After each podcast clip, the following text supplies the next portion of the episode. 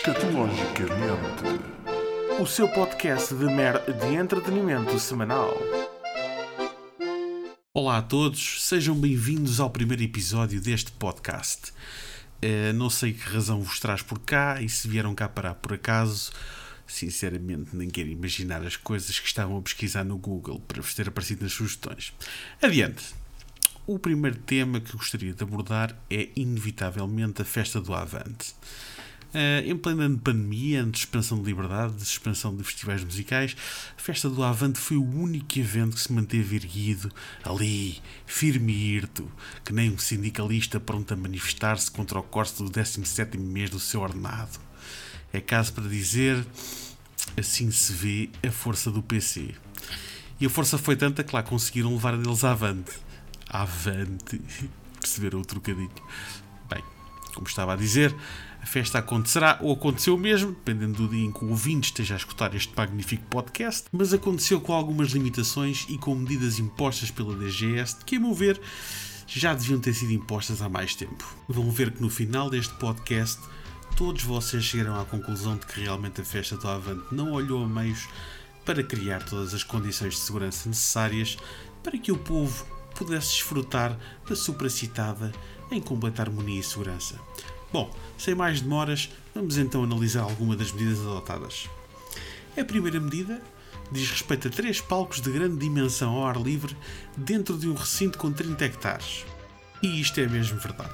Aliás, recebem ainda mérito a dobrar, porque não só os palcos eram enormes, mas também neste ano colocaram extratores de fumo industriais para criar uma extração acelerada de toda a fumarada que lá houver, oriunda das centenas e centenas de charros que estiveram a fumar durante o festival. A segunda medida a salientar diz respeito ao Cine Avante, que este ano foi colocado junto ao lago com 3.300 metros quadrados.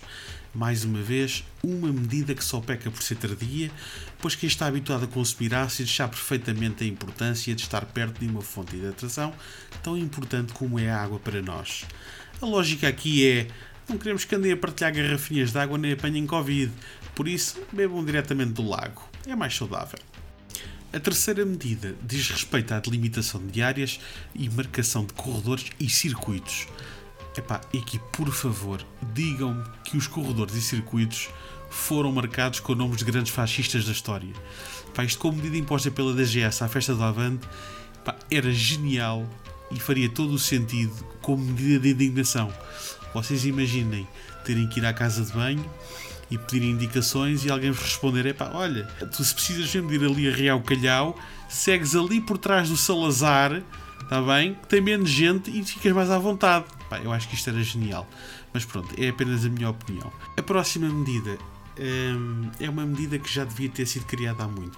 Aliás, de todas as medidas, é aquela que deveria ter sido criada há mesmo muito, muito, muito tempo atrás. A medida é essa que é a criação do assistente de plateia. Ora, quem frequenta com assiduidade a festa do Avante, certamente que já se viu atrapalhado em diversas situações e com a necessidade de alguém que o possa auxiliar. Eu passo a exemplificar. Imaginemos que estou ali na plateia, acabei de enrolar ali a minha broca e dou-me conta que o isqueiro já não tem gás. Eis que finalmente entra em cena o assistente de plateia, que nem um super-herói pronto a salvar uma dama em apuros, pronto a incendiar o meu valente berleite de alegria. Outro exemplo aponta para o seguinte: quem nunca entornou cerveja por cima dos braços, ou mãos, ou foi alvo de um bêbado mais desequilibrado e ficou com as mãos cheias de cerveja? E quem é que dizia de que depois conseguiu enrolar o vosso charuto? Felizmente, esses problemas acabaram pois o assistente de plateia está lá para vos auxiliar. O último exemplo óbvio está relacionado com a questão do novo Covid-19. Eu não sei porque é que continuam a chamar o Covid-19 de novo Covid-19, porque esta porra já dura quase um ano, isto de novo não tem nada. Mas pronto, voltando ao tema, com o Covid-19 faz todo o sentido haver um assistente de plateia. Porquê? Temos de ter alguém a controlar. Há essa necessidade. Não podemos achar que todas as pessoas vão desinfetar sempre as mãos sempre que passarem o fininho ao gás do lado. Portanto, acho muito bem que esteja lá um assistente com um borrifador de álcool gel para desinfetar não só as mãos do pessoal cada vez que passa o gambino ao gajo do lado, como também para ir desinfetando ocasionalmente o próprio filtro do canhão.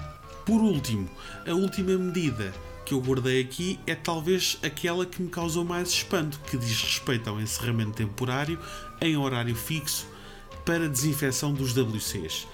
Eu não sei exatamente o que dizer desta medida, pois a julgar por algumas fotografias de amigos meus que estiveram nas festas do Avante anteriores, eu desconhecia completamente a existência de WCs no recinto. Aliás, até hoje sempre pensei que aquilo fosse uma espécie de à vontade do freguês. Era dessa vontade, era onde a gente fazia. Eh, mas pronto, no meio de todas estas medidas progressistas, só acho que o slogan da festa do Avante não está bem alinhado com 2020. E se me permitem, eu queria dar apenas uma sugestão, alterando o slogan da festa do Avante, que originalmente é viver a festa com alegria e segurança, o que faz todo o sentido. No entanto, eu gostaria apenas de adicionar o parênteses como se fosse a última. Obrigado, mantenham-se em segurança e até à próxima verborreia. Escatologicamente. O seu podcast de mer de entretenimento semanal.